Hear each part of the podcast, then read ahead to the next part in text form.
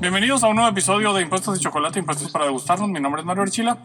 Y hoy vamos a hablar de dos cosas. Uno, la pretensión de la Administración Tributaria de grabar servicios de streaming y comercio por Internet.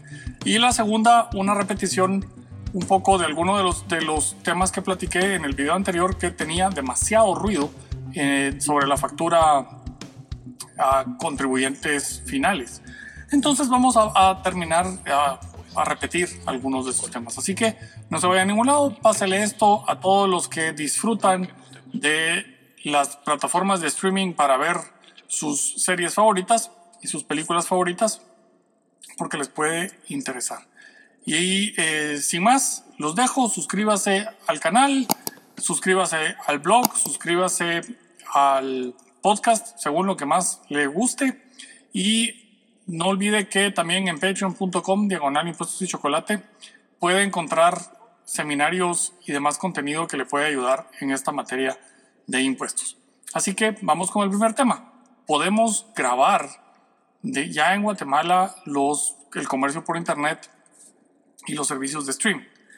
Realmente eh, todo depende cómo se plantee el tema, porque el comercio por internet cuando eh, está prestado eh, de manera física un servicio, el, por ejemplo, el arrendamiento de una casa o el arrendamiento de una habitación que es en Guatemala, no importa bajo qué plataforma se utilice, no importa si es con una compañía de bienes raíces, no importa si es con una de las aplicaciones para rentar una habitación, lo que sea, siempre, siempre, siempre, siempre va a tener las conexiones que las leyes indican hacia Guatemala, las leyes impositivas.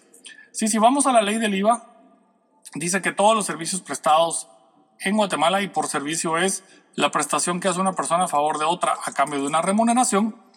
Esas prestaciones causan el impuesto al valor agregado cuando lo hace una persona que eh, se dedica a eso de manera eh, habitual.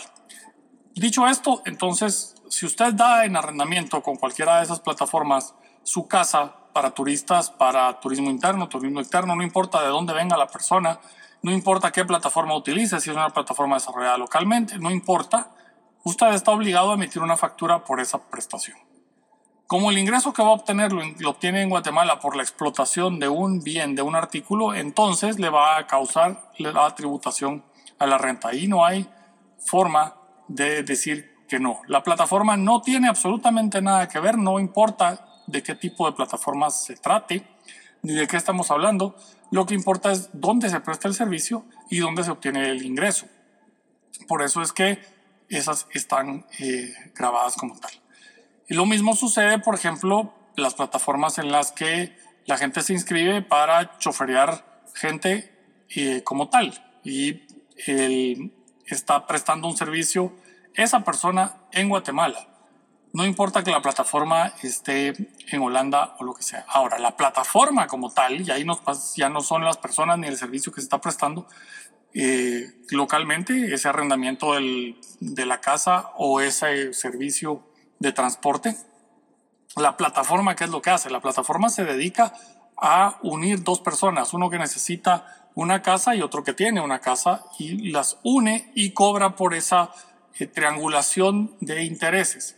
Si van a los contratos y si ustedes buscan eh, los contratos como tal de cualquiera de estas plataformas, van a ver que eso es lo que definen que están haciendo. Ellos son un servicio de mensajería y facilitación de cobro y pago por esos servicios y cobran un tipo de comisión por el uso de la plataforma. Nuestra ley de comercio electrónico lo que nos dice es que por poder yo tener acceso a una plataforma no hago que la persona dueña de la plataforma se repute como situada en Guatemala. Antes sí se consideraba eso. Si yo tenía acceso a una plataforma, entonces se decía que estaba prestando el servicio a la persona que tenía el acceso a la plataforma.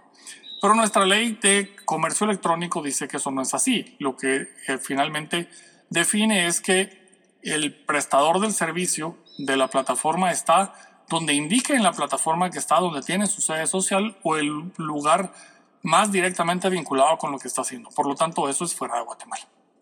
Y con eso dicho, ¿Qué quiere decir? Que no tenemos ninguna conexión y no tenemos pago de impuestos en Guatemala para las plataformas. Ninguna de esas plataformas va a tener eh, impacto impositivo.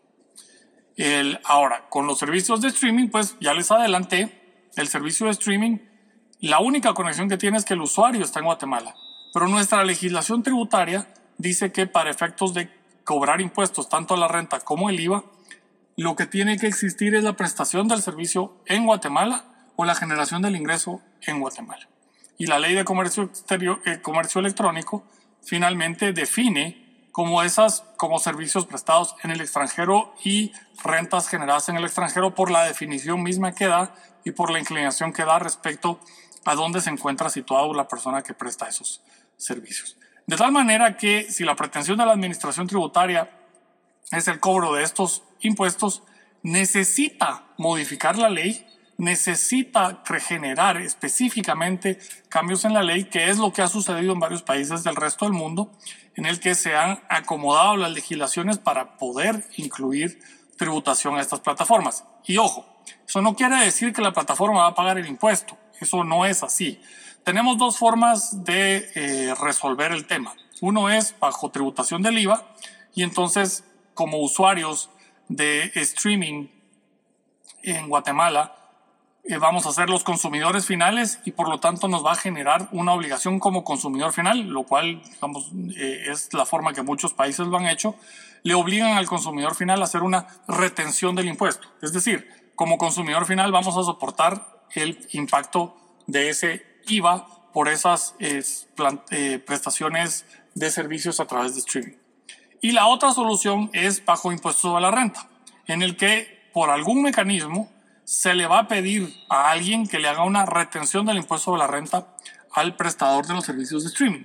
Usualmente es a través de las tarjetas de crédito y los pagos de tarjeta de crédito que se originen con tarjetas locales van a tener entonces el impacto del impuesto sobre la renta en esa plataforma de streaming. Eh, al final de cuentas, lo que podemos ver en la práctica es que no importa las dos formas que se utilicen, de todos modos el consumidor final es el que va a terminar viendo que su precio de suscripción en Guatemala va a aumentar. Entonces, ahí hay una plataforma del ratoncito muy famosa en 5.99 al mes, probablemente va a pasar a ser de 6.99 o de 7.99 eh, eh, para poder mitigar eh, ese aumento del costo impositivo que ahora no tiene que soportar en Guatemala, porque debemos entender que estas plataformas de streaming tributan en el país donde están y desde donde son contribuyentes directamente. Ahora sobre el siguiente tema, el que, el que les del, del video anterior con el, con el ruido, pues el consumidor final no es un sujeto que está mencionado en la ley. Entonces el primer tema es que el consumidor final es una consecuencia. El contribuyente del IVA es siempre el que vende, el que vende o el que presta el servicio, es decir, el que emite la factura. Entonces, el emisor de la factura tiene la obligación en cualquier servicio o venta que realice emitir la factura y cargar el IVA. El, a cambio, tiene por principio de neutralidad que el IVA está basado en la neutralidad eh, como tal y por eso es su mecanismo de recaudación así todo lo que adquiere de otros contribuyentes le da derecho a un crédito de IVA que va a ir compensando. Entonces, mientras su débito sea más alto que su crédito, esa porción de diferencia la va a enterar al fisco. Y así es como funciona el IVA como tal.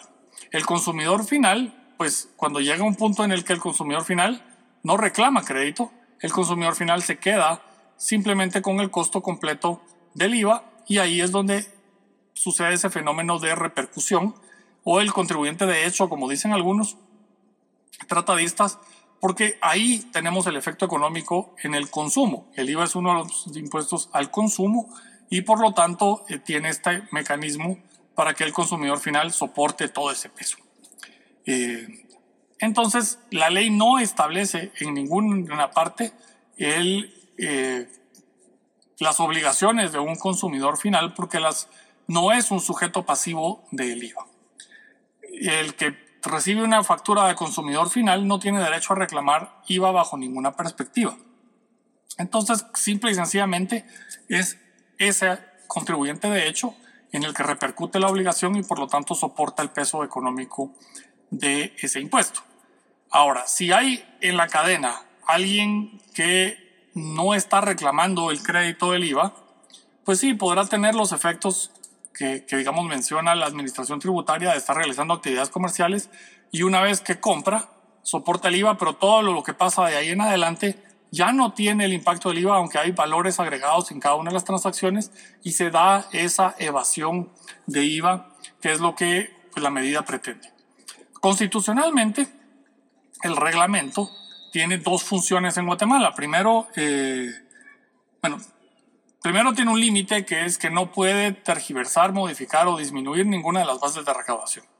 Como la ley no tiene absolutamente nada respecto a consumidor final, el, pues ahí no está, no está modificando esa parte de, de la ley, porque no hay nada que hable eh, de consumidor final en la ley. Ahora, eh, tiene dos funciones como reglamento. Los procedimientos de cobro y los eh, procesos que faciliten, los procedimientos de cobro administrativo y los procedimientos que faciliten recaudación. y aquí es donde tenemos ya un precedente en el gobierno de, del FRG se hizo una modificación en el, al reglamento exigiendo y pretendiendo sancionar a quien emitiera una factura sin haber llenado y comprobado la identidad de su cliente. Y esto por vías de amparo, por la amenaza de las sanciones que incorporaba, por vías de amparo fueron eh, suspendidas y al final de cuentas se eh, modificó el reglamento para no incluir esas obligaciones. La Corte básicamente dijo que no era absolutamente nada razonable que eh, se le exigiera a un comerciante que estuviera verificando la identidad de todos sus clientes, porque las transacciones pues, son con, bajo principios de celeridad y demás, y, y no se requiere la verificación de la identidad, por lo que no podía ser sancionable la información que le proporcionaba el cliente al, al emisor de la factura y sancionarlo porque no fuera real lo que se estaba eh, consignando en esos documentos. Entonces, vemos ahí lo que hay es como la discusión de razonabilidad. Y en esto de querer evitar que existan eh, eh, facturas emitidas consumidor final arriba de ciertos montos y que si no se tiene y no se proporciona el NIT, entonces deberá consignarse el CUI, el Código Único de Identificación que es lo que tenemos en el DPI, me parece que estamos ante una norma reglamentaria que carece totalmente de razonabilidad, porque no es razonable que si no tengo el número de identificación tributaria, le pida el DPI. Y si no me da el DPI, entonces, ¿qué hago? La solución ya vino, ya la planteó alguien en redes, eh, me pareció bastante bastante cómico y es emitan las facturas a SAT y eh, en unas conferencias que tuvimos hace poco pues vino la otra solución y es que alguien averiguó los, eh, los NID de los, de los funcionarios de SAT y están empezando a emitirles facturas a ellos porque pues cuál es la forma porque no es razonable exigirle a alguien que al momento de emitir una factura tenga que comprobar la identidad o tenga que obtener el NID de esa persona y no pueda simplemente, que es su obligación como contribuyente, y ahí sí, esa es su obligación, emitir la factura y cargar el IVA, no es su obligación verificar qué sucede de ahí en adelante y si va a reclamar o no va a reclamar el crédito, etcétera, etcétera. Entonces creo que ah, tenemos un argumento eh, constitucional sobre la razonabilidad de ese cambio en el reglamento y eh, pues habrá que explorar si vale la pena eh, discutirlo a nivel del Tribunal Constitucional guatemalteco eh, sobre esta, digamos, norma reglamentaria. Así que bueno, esto era lo que tenía para esta semana. No se vayan eh, sin ver todo el resto de cosas del canal, ahí les van a estar apareciendo de este lado eh, cintillos siempre en los videos para que si se habían perdido de alguno regresen a verlo. Déjenme sus comentarios y eh, los espero para el, próximo video. Mi nombre es Mario Archila y esto fue Impuestos y Chocolate.